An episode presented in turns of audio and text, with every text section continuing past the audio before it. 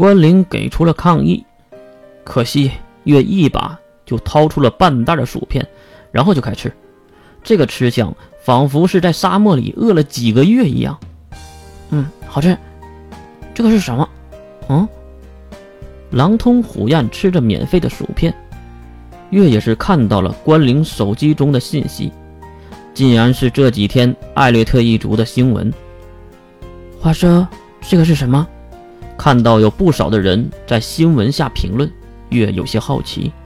关灵当然要给这个山顶洞人解释了。月，你不知道啊？艾略特家族的事儿，在战区可是大话题。几乎是异教徒之后的最大八卦了，啊？因为什么呀？就因为他们是世界首富吗？关灵却斜视了月一眼，不知道为什么，月总是在奇怪的地方变得很傻。听好了呀，我们住的这个战区宿舍，我们用的所有的比赛的会馆，还有整个战区绝大部分的商业活动。全部都是由艾略特一族独家赞助的，也就是说，如果艾略特家族出了问题，这个校区站就会受到影响的。关灵的话还没有结束，月手中的薯片瞬间就不香了。可能自己对首富这个概念还没什么，大概也就是白日梦那个状态呗。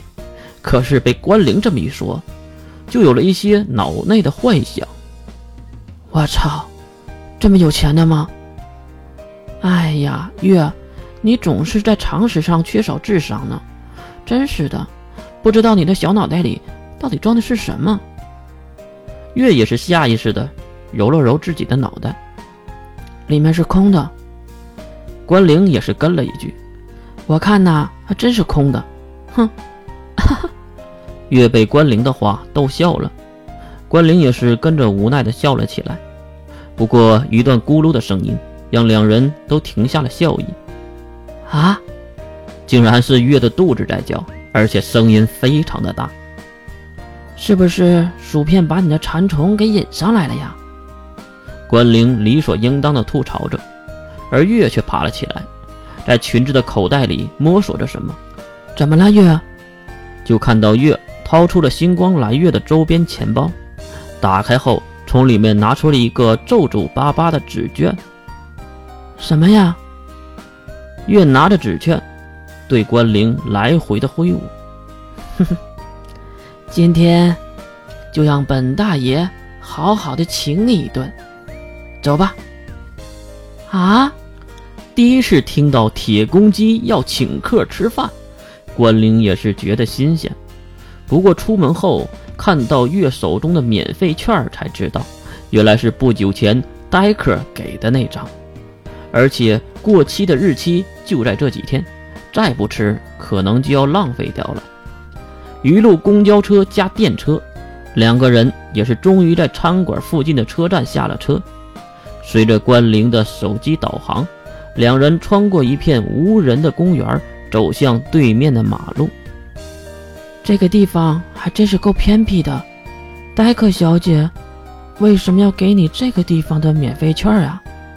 可能就是因为偏僻，所以才发免费券拉拢客人吧。关灵也是点点头，毕竟月很少能说人话。不过走着走着，两个人也是发现了问题：偌大的公园，树木林立，却不见半个人影。月是什么人？马上就意识到了，可能和上次遇到水神伞一样的事儿。七种魔法吗？摆出防御姿势的月观察四周，然后利用能力波动探测魔法波动。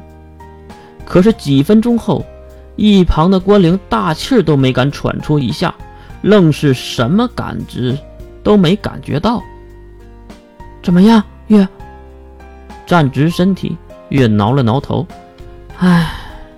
什么都没有，原来就是单纯的偏僻呀。不过，月再次看向四周，很强的违和感，总有说不出的奇怪感觉。这里可是战区啊，怎么可能会有这样的地方呢？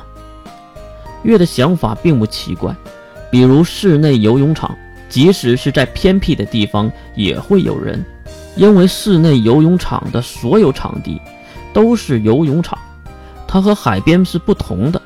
进入这个场合就是来专门游泳的，而战区也是一样，来这里不是参加校区战，就是游玩或者观看校区战的。